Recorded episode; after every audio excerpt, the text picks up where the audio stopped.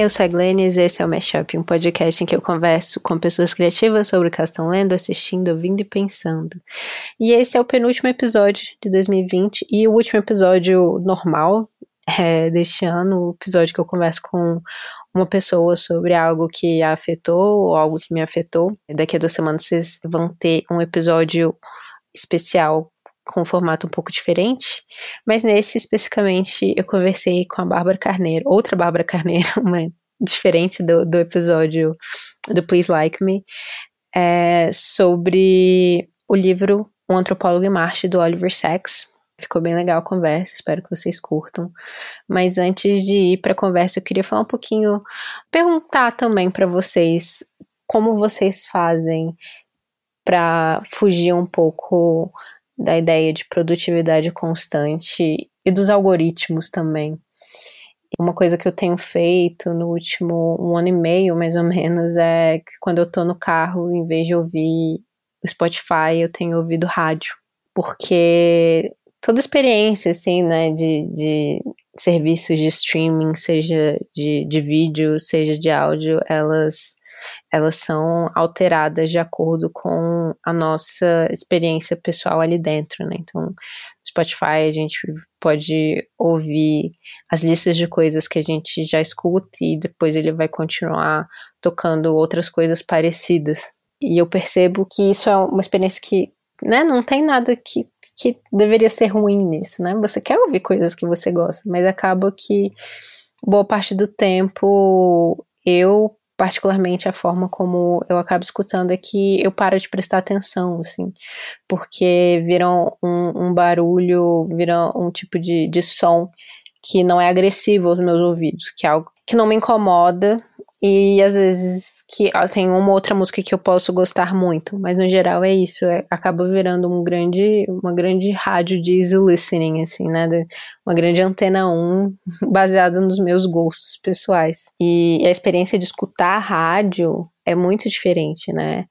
É uma curadoria que não tem ali a ver com os dados que você está alimentando, né, para que você está dando de alguma forma para essa grande empresa que é como a gente acaba interagindo também nas redes sociais, né? Não só nos serviços de streaming.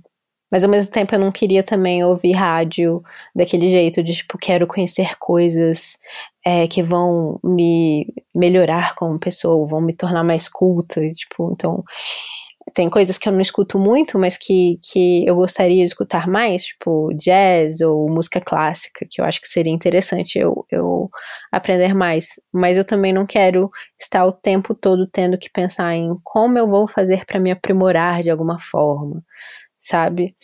E acabou que eu começo, comecei a ouvir no carro uma, uma rádio de música sertaneja, que é algo que eu nunca gostei e que de repente eu me vi escutando é nesses últimos tempos, do tipo, não é algo que eu iria ouvir de forma passiva, como acaba acontecendo no, no, no Spotify, né? Essa, chegando essas coisas que são colocadas ali porque elas de alguma forma não vão me tirar da, da minha zona de conforto, né?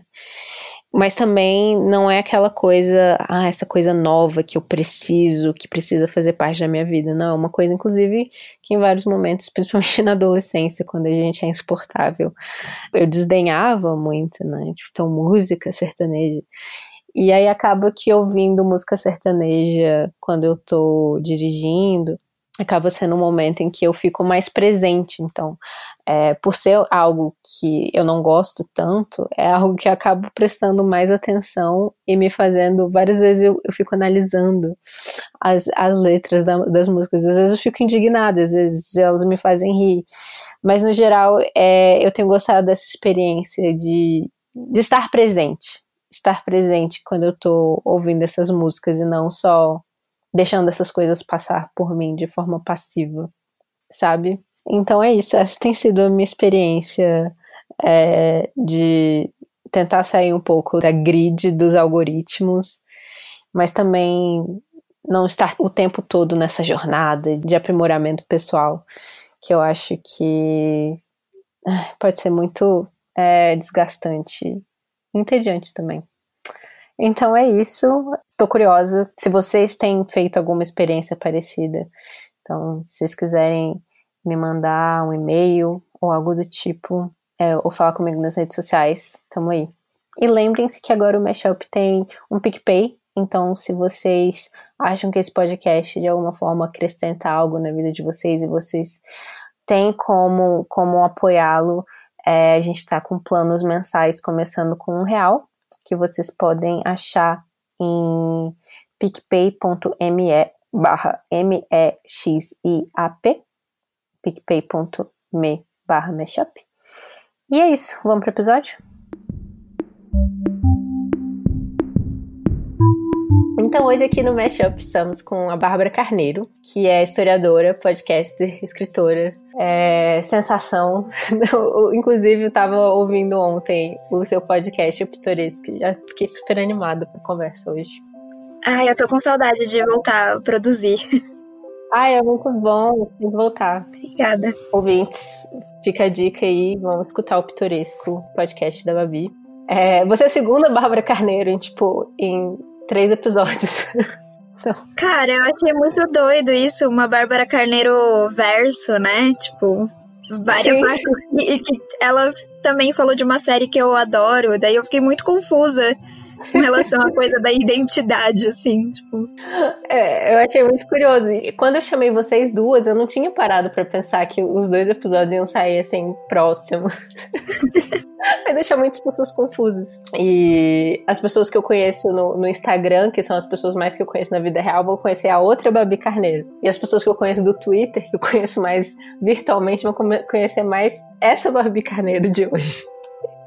E todo mundo vai ficar muito confuso. Mas é isso. Tem Bárbara Carneiro para todo mundo, pelo jeito, assim, para todos os, os gostos.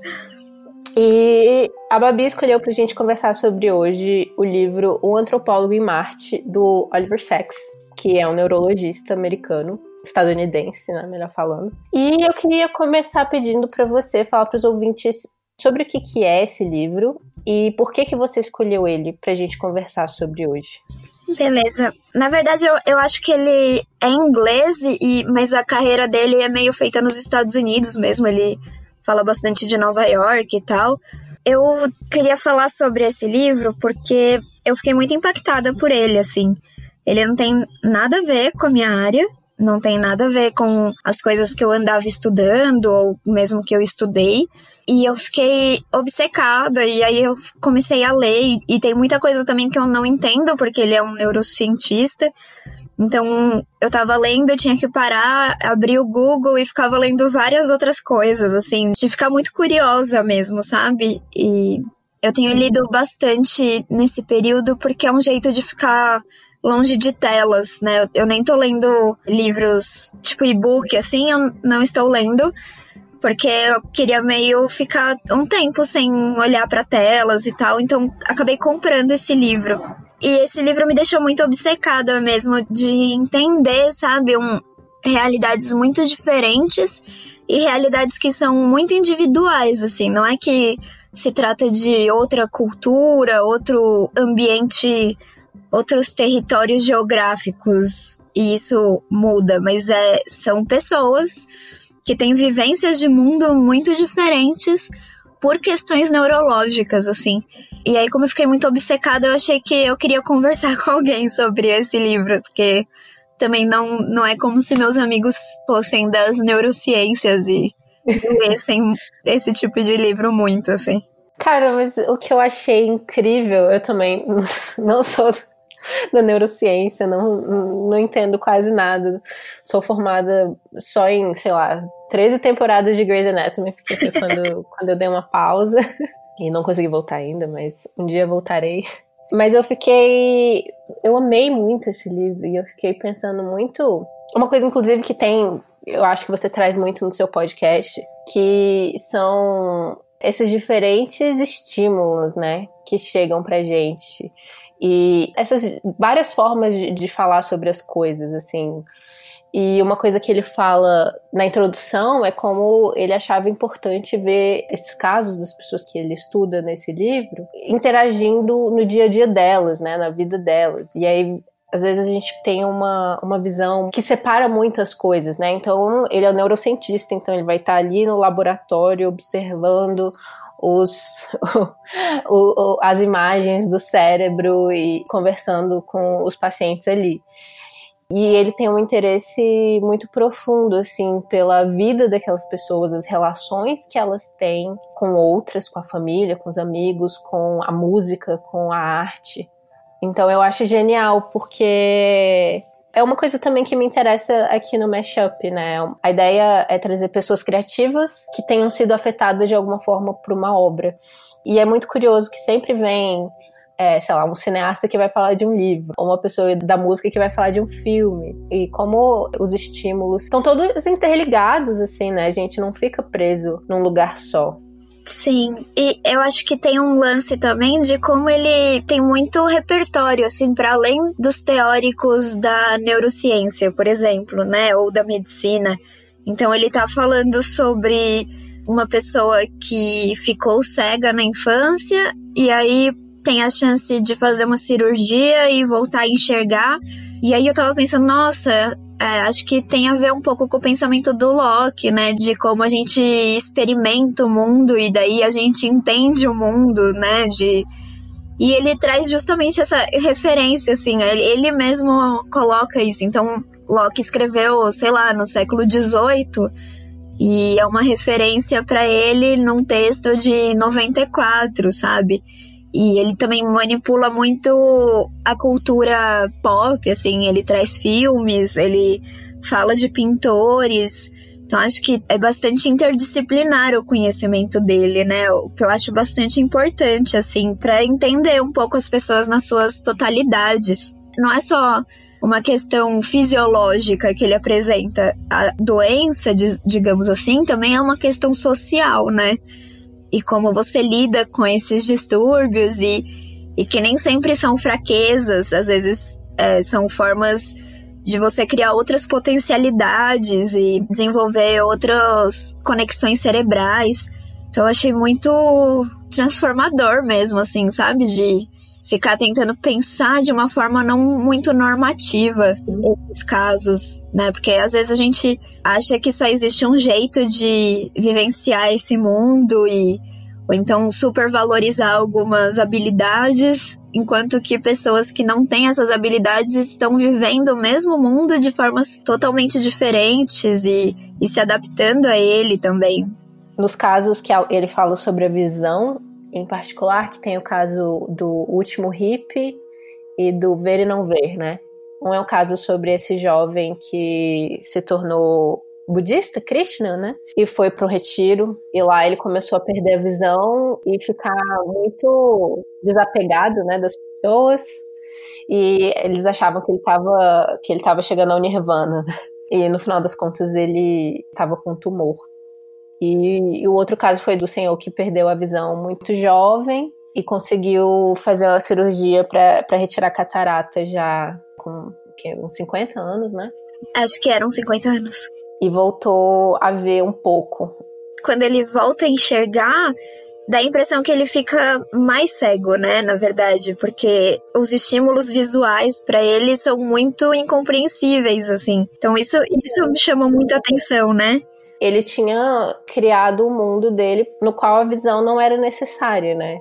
E aí, de repente, ele estava recebendo mais um estímulo que embaralhava todos os outros e que transformava aquilo tudo em uma coisa muito incompreensível mesmo. E, e aí eu fico pensando, tipo, nisso dessas coisas que a gente considera, né, quase que formam nossa identidade, né, nossa capacidade de ver e de receber esse estímulo de uma certa forma e como outras formas de viver são possíveis e que essas pessoas podem não, não estar perdendo nada, assim. Na verdade, seria muito mais complicado voltar a ter, desenvolver a visão quando você entendeu o mundo pelos outros estímulos.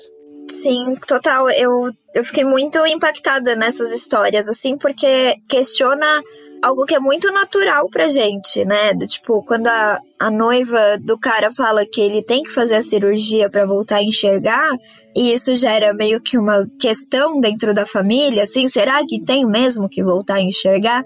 E daí a ideia de essas pessoas não conseguirem entender o conceito de um degrau, por exemplo, visualmente, porque é algo tridimensional e é muito fabuloso, assim, tipo, você, eu que enxergo e entendo que é um degrau visualmente, tentar entender como é não entender isso, sabe? Tipo, e eu gosto muito dessa abordagem do Sachs porque ele se preocupa muito com a questão humana mesmo, né? Você falou isso dele ficar numa salinha vendo imagens do cérebro. E ele parece lutar muito contra isso, né? Ele parece buscar muito essas pessoas nos ambientes delas para entender como que essas relações sociais acontecem também, para dar uma dimensão humana, né, para esses pacientes, que eles não sejam só pacientes, mas que eles sejam pessoas no mundo. Acho que até o penúltimo caso, assim, que ele tá falando de, de autistas prodígios e tal, e ele às vezes não consegue acessar essa identidade, essa coisa especial, né, de cada pessoa, assim. Ele quer ver isso, né? Ele quer ver o, o ser humano ali, assim. Inclusive, é, é o livro de para deixar você obcecada com o Oliver Sacks. Falar, ah, eu quero ser sua melhor amiga. Tipo assim.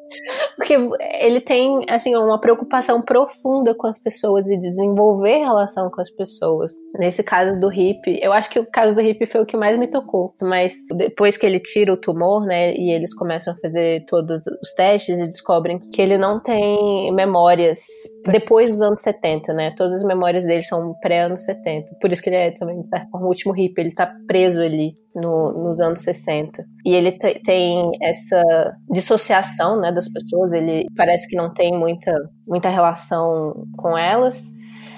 Mas quando ele começa a ouvir música, especialmente é, Grateful Dead, ele vira uma pessoa completamente diferente. Ele, ele, ele canta, ele se sente profundamente conectado, né? Então o Oliver leva ele para um show do Grateful Dead e se preocupa em, em gravar uma fita daquele show especificamente. Enfim, eu, eu fiquei muito tocada com essa história. Eu fiquei, gente, por que todos os médicos não são assim? e depois no dia seguinte o cara não lembrar, né? Isso, isso também é incrível, assim, de.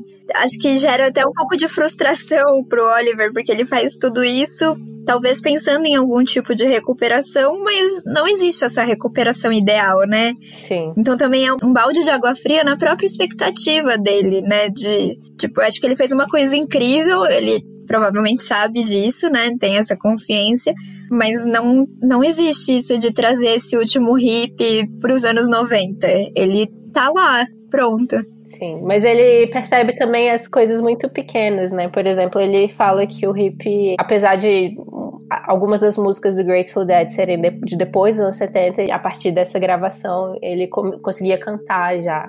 Essas pequenas coisas, né, que precisam de uma percepção muito atenciosa, né? Sim. Você tem que estar tá observando mesmo, assim. Senão você pode simplesmente falar, ah, essa pessoa não tem mais jeito, ela, ela é oca, ela não tem mais alma, não tem mais o que fazer, vamos deixar ela ali. É, eu acho que ele não dá esse salto, assim, no livro, pelo menos, de falar um pouco de política pública, assim, né? De, com relação à saúde. Mas eu acho que dá pra gente ver um pouco isso, assim, né? De pensar um pouco na historicização mesmo, né? Dessa, de como as pessoas neuroatípicas foram ou são tratadas. E pensar que ele tira esse último hippie do hospital, onde parece que ele é muito bem tratado e tem um, todo um cuidado e tal mas para ir para um show, sabe? Ir para um lugar onde estão outras pessoas que não são neuroatípicas e tal.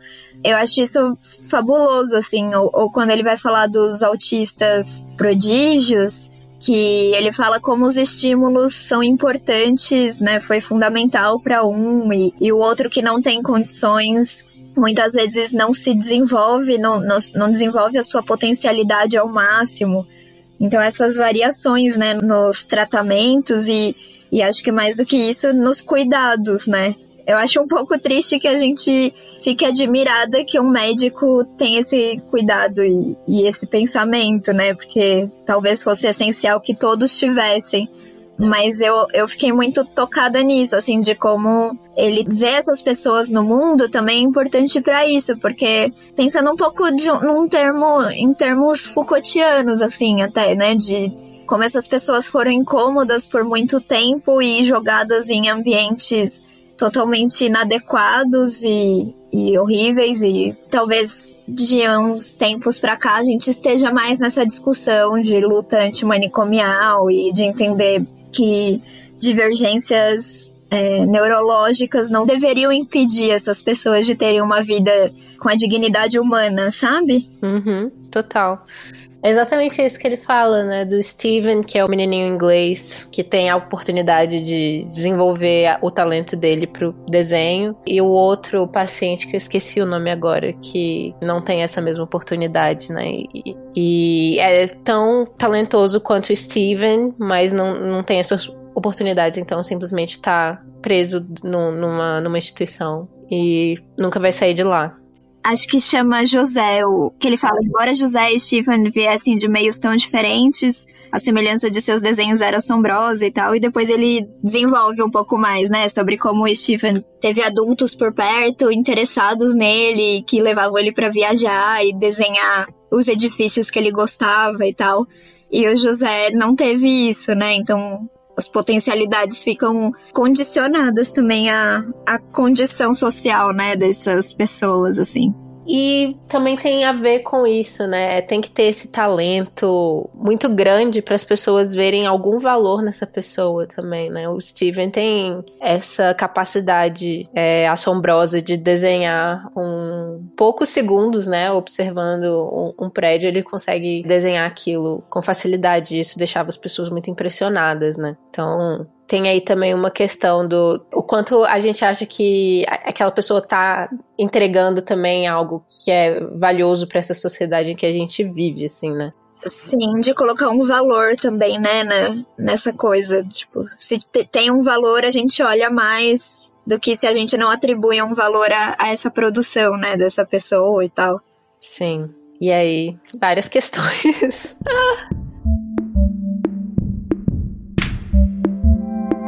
Eu queria só voltar um pouco ao que você falou que você queria ser amiga dele. Porque eu, eu tenho muito essa sensação, assim, de. Eu nunca tinha lido um livro de casos dele, né? Eu sabia que existia, porque tem um que chama O Homem que Confundiu Sua Mulher com um Chapéu, que é meio famoso, assim, e tem um título muito curioso, então já dá vontade de ler no momento que você ouve o título mas eu nunca tinha lido. O que eu tinha lido dele era um diário de viagem que ele fez para o México, mas para uma região específica chamada Oaxaca, que ele foi numa excursão, porque ele gosta muito de, gostava, né, muito de samambaias. Então a, a excursão era basicamente para ir para essa regi região do México para ver samambaias.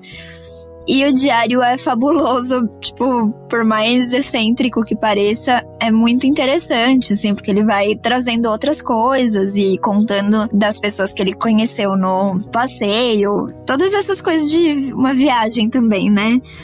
E eu tinha também lido alguns artigos dele, assim, de jornal.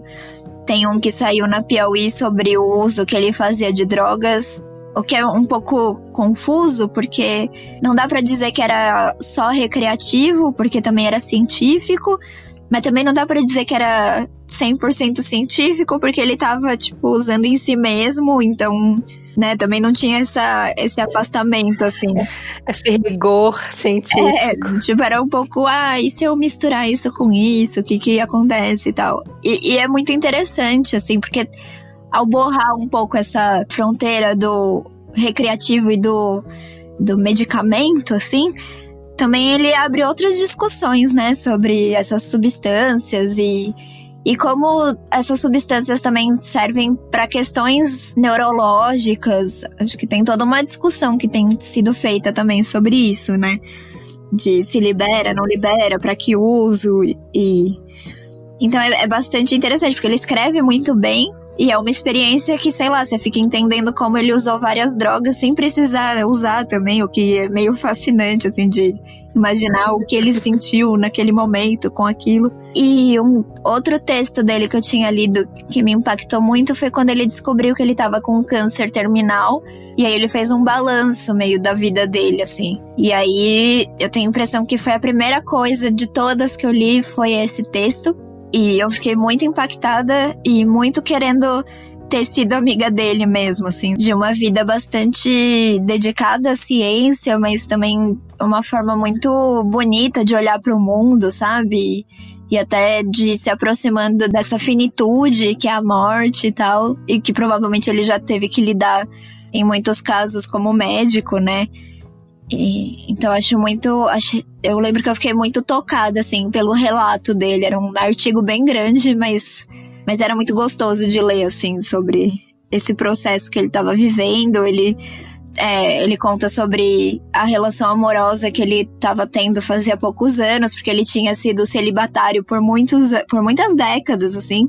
E aí ele passou a se relacionar com um homem também, então tem várias questões, assim, dessa coisa de ter sido celibatário, depois de ser homossexual, e tudo numa mesma pessoa que viveu muito intensamente o século passado, assim, que ele foi morrer acho que com uns 80 e poucos anos em 2015. Sim, é bem recente. Ah, eu não li esse texto. Tô interessada, vou, vou atrás. Depois eu te passo essas referências, porque eu sempre acabo mandando para as pessoas assim, não, lê, é, é massa. é muito bom. Lerei. Ah, incrível. Eu não sabia tanto da vida dele, na verdade. E agora que você tava falando, faz muito sentido também ele ter se dedicado tanto aos, aos pacientes, sendo que ele era celibatário. Fico pensando assim, porque tem horas que ele recebe alguma notícia sobre um paciente e ele simplesmente viaja. E aí eu fico, tipo, pensando, cara. Mas eu fiquei pensando um pouco isso também, de como a gente não, não tem muito. Não é só uma questão de representação, assim, mas a gente acessa muito pouco esse mundo de pessoas assexuadas, sabe? E pensar que as coisas que ele desenvolveu de pesquisa e, e que mais chamaram a atenção ele fez num período em que ele não se relacionava amorosamente ou sexual com outras pessoas, também é curioso, né? Dá, um, dá uma sensação de, de novo, de como essa dita normalidade. Tô fazendo aspas com as mãos, vocês não estão vendo, uhum. mas de como essa normalidade, na verdade, é apenas mais um jeito de se viver esse mundo, sabe? E que ela não é, não é ruim ou não é boa em si, assim, ela é, é uma das possibilidades que estão em jogo, assim. Você pode se relacionar com pessoas amorosas sexualmente e ter uma vida X ou não e ter uma vida Y. E é incrível. Eu fiquei muito pensando nisso também, assim, de como a gente fala pouco sobre isso e ele sequer fala, né? Acho que nem é uma questão para ele, assim, nesse livro ou em vários outros momentos. Eu só vi ele mencionando isso mesmo nesse último artigo dele, de como é curioso, assim, de pensar nessa identidade também. Não, achei incrível saber um pouco mais da vida dele, porque é que nem você falou, né? É, não é uma, uma forma certa de viver, é uma forma diferente de viver, né? E eu fico pensando como dentro da heteronormatividade que a gente é criado, assim, se coloca o relacionamento romântico barra sexual dentro do casamento monogâmico como uma forma de demonstrar que é, é, esse ser humano pode se relacionar de forma profunda com outros, né? E a gente tem essa, essa imagem do homem solteiro que, na verdade, é não tem maturidade emocional para se relacionar de forma profunda com o ser humano. E a gente vendo a vida dele é, é o contrário, né? Ele tá o tempo todo criando laços profundos, né, com as pessoas. Exatamente. E não só com uma pessoa que seria o homem ou a mulher com que ele se relacionaria uma vida inteira, que é comum, né? A gente vê que, que as pessoas devem viver, assim, dentro dos preceitos da heteronormatividade em que, que somos criados. Isso é fascinante. Inclusive, tem várias pesquisas que mostram que mulheres, principalmente, são mais felizes quando elas são solteiras do que quando elas são casadas. eu, eu consigo acreditar, assim. Eu, eu nunca li uma pesquisa assim, mas eu posso entender.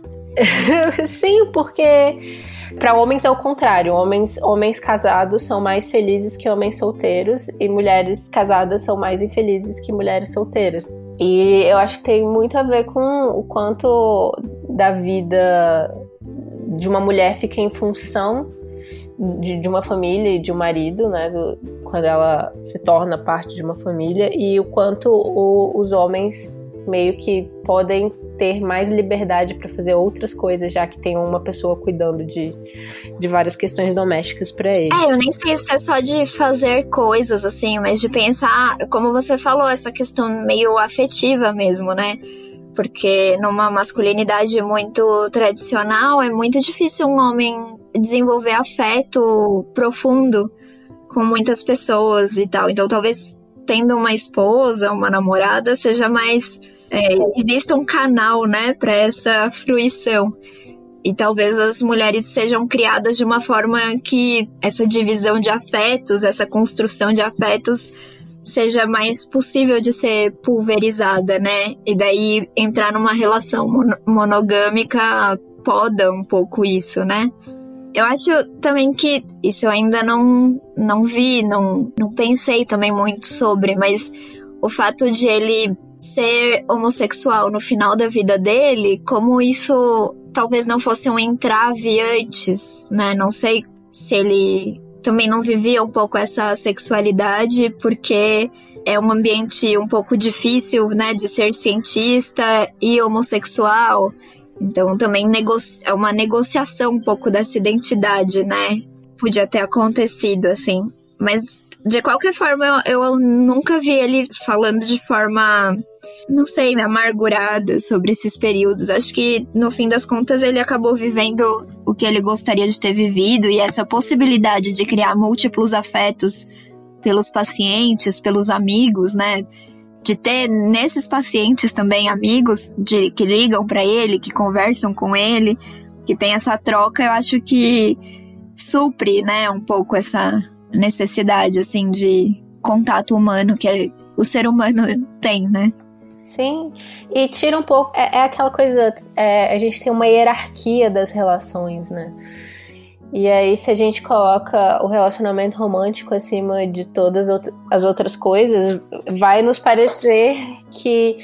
É, sei lá, tem muitas histórias que a gente pode ver, assim, de, de no cinema, na literatura, que é sobre pessoas homossexuais que passaram a vida inteira sem poder é, viver esses afetos, né? E que de fato é muito triste. E no final elas se tornam pessoas muito amarguradas às vezes nessas histórias, mas não é a única possibilidade se você não coloca o afeto sexual e romântico como o mais importante da sua vida, assim, sabe? Sim. Questões. A gente já foi para um campo, né, de entender a afetividade de Oliver Sacks. A gente está analisando para que analisa as pessoas. Ah, inclusive, eu tenho uma questão com como o livro foi traduzido, o título, que é Um Antropólogo em Marte. E seria uma antropóloga. É, é uma antropóloga em Marte, porque é sobre o último caso, né? Ela que é a, a Temple Grading, que é a moça que tem Asperger, que fala que ela se vê observando as relações sociais e ela se sente uma antropóloga em Marte, tentando entender. Nossa, total, porque a princípio dá a impressão que ele se vê como um antropólogo em Marte, mas quando você chega no último caso, não é sobre ele, né? É sobre essa paciente. No fim, nem é uma paciente, né? É um caso que ele se interessa e vai conviver com ela. É, eu nem falei muito desse caso, assim, porque ele me tocou muito pessoalmente, assim, muito profundamente, sei lá. Porque eu comecei a conversar com uma amiga também sobre como o diagnóstico em mulheres é muito mais difícil, né, de ser feito, porque o padrão da ciência, de modo geral, é feito em homens e em homens brancos, né? Então há toda uma variação genética e sociocultural e de várias ordens que não são levadas em conta quando você vai fazer um diagnóstico, assim. E daí ela apresenta um pouco isso, né? De ser uma mulher adulta com autismo e que desenvolveu a vida, foi aprendendo, né, a estar em ambientes sociais, ao mesmo tempo em que ela não entende o que as pessoas estão fazendo. Para mim foi muito curioso quando ela disse que estava sendo trapaceada no trabalho e não conseguia entender porque não parecia normal que pessoas trapaceassem, né? Então ela teve que desenvolver um mecanismo de entender que pessoas trapaceiam. Então, eu acho muito fabuloso como ela foi aprendendo coisas que a gente eventualmente tira de barato, assim, né? Uma expressão facial significar alguma coisa ou outra, e ela tem que se educar quanto a isso. E aí, esse ponto de um diagnóstico que não é como o diagnóstico do menino que desde criança já se sabe que tem uma tendência ou que já tem mesmo o distúrbio e tal.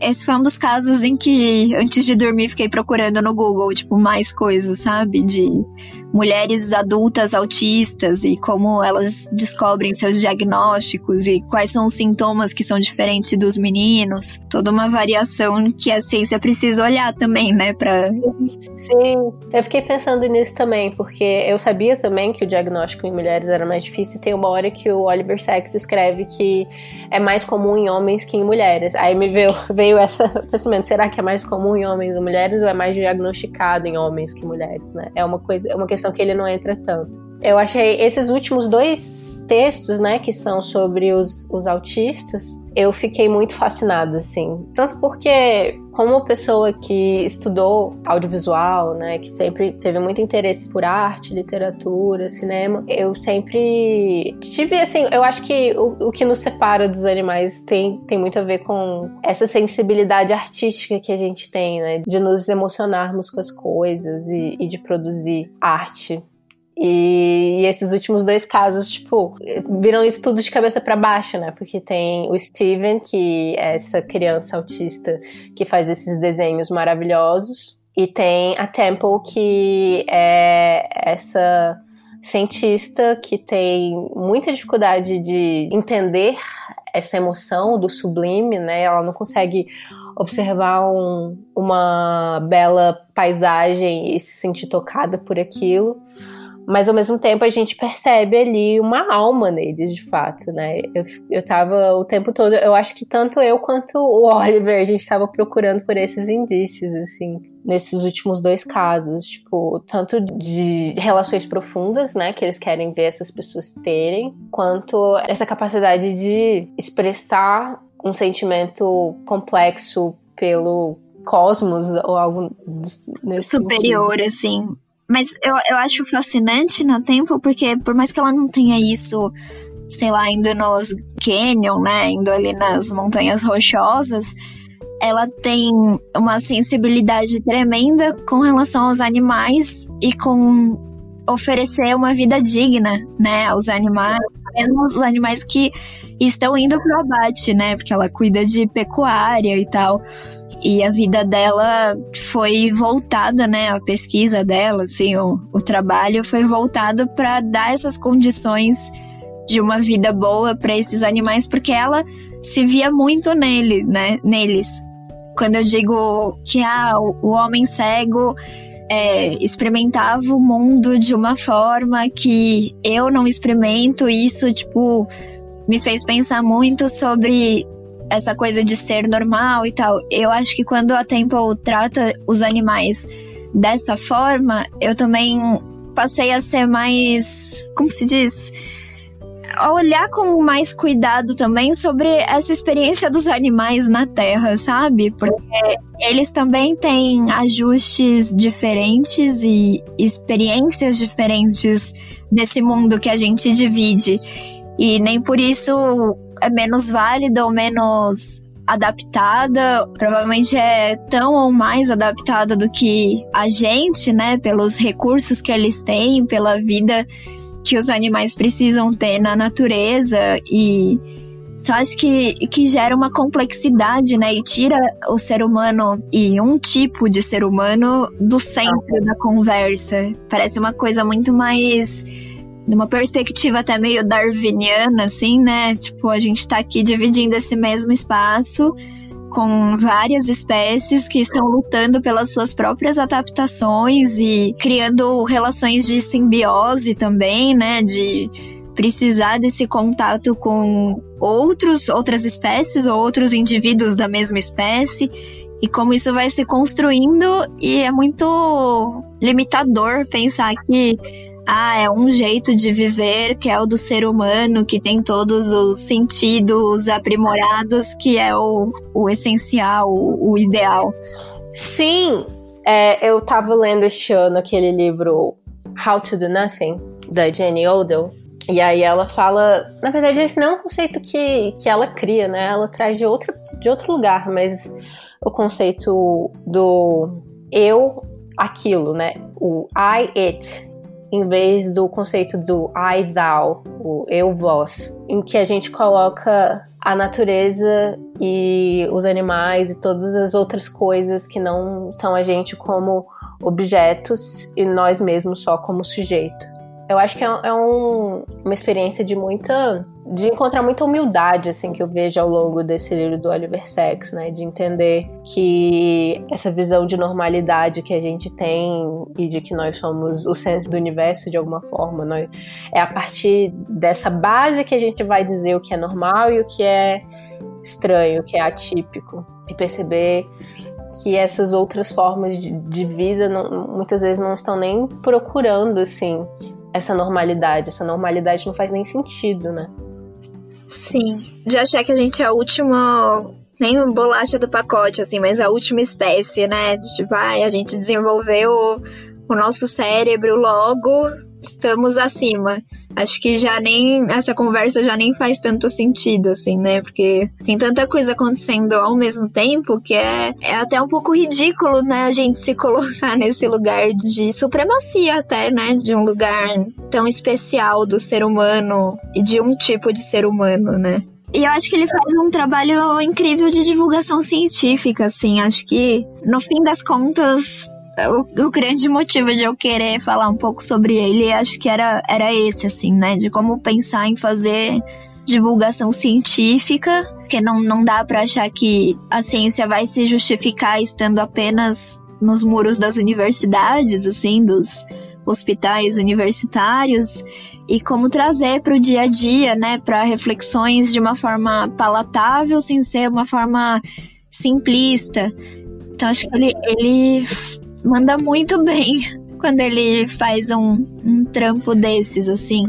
Que acho que é um pouco a, minha preocupação, em alguma medida, com o podcast, né? De trazer pesquisas sobre imagens, sobre arte, mas de uma forma muito elaborada ele faz, assim. Então, eu acho que eu também eu fiquei presa por todas essas questões de saúde, de pessoas neuroatípicas, né, de todas essas reflexões, mas também tem uma questão um pouco prática, assim, de como divulgar a ciência, né? De uma forma que é isso, a gente queira ser amigo dessas pessoas que, que divulgam.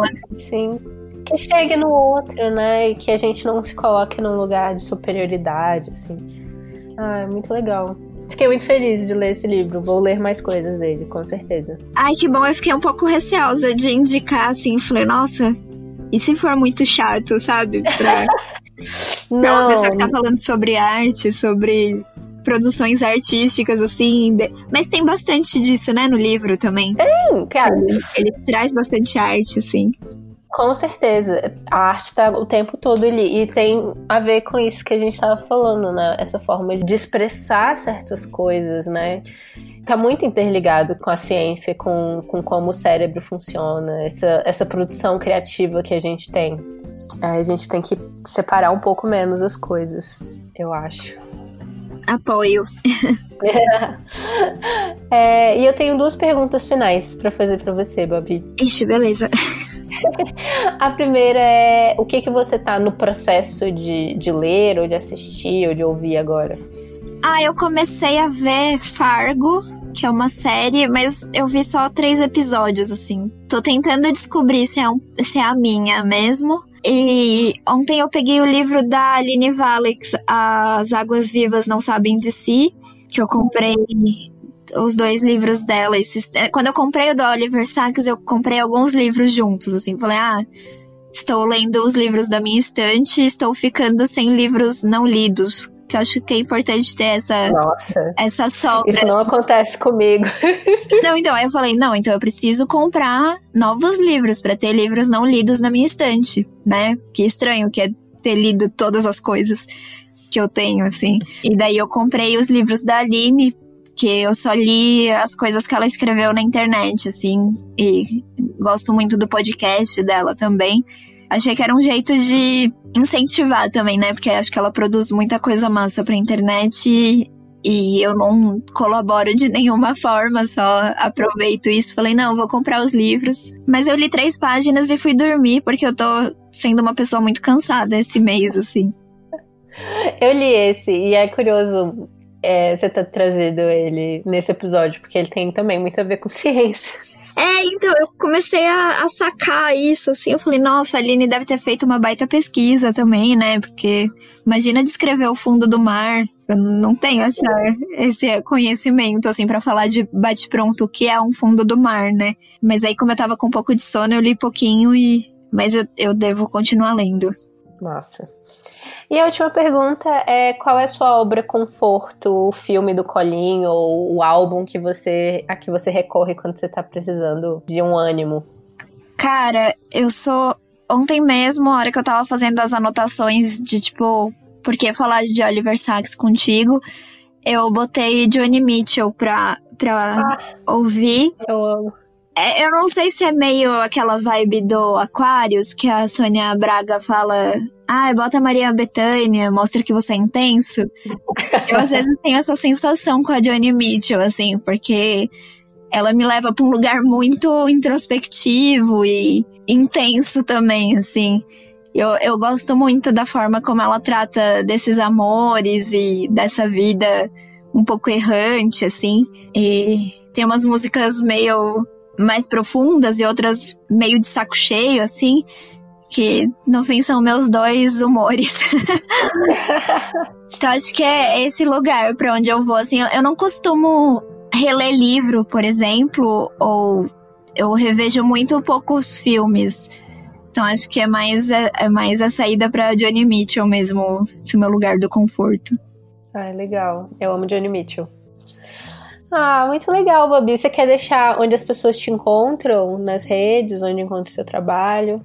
Ah, é, eu tenho as redes sociais, sei lá, Instagram, Twitter, que é Babi Mutum. E tem o Pitoresco, que é o meu podcast, que eu fiz cinco episódios até agora e tô retomando pra fazer o fim dessa primeira temporada. E acho que é isso. Ah, muito legal. Obrigada pela sua participação, eu adorei muito. E obrigada pelo convite, tô muito honrada.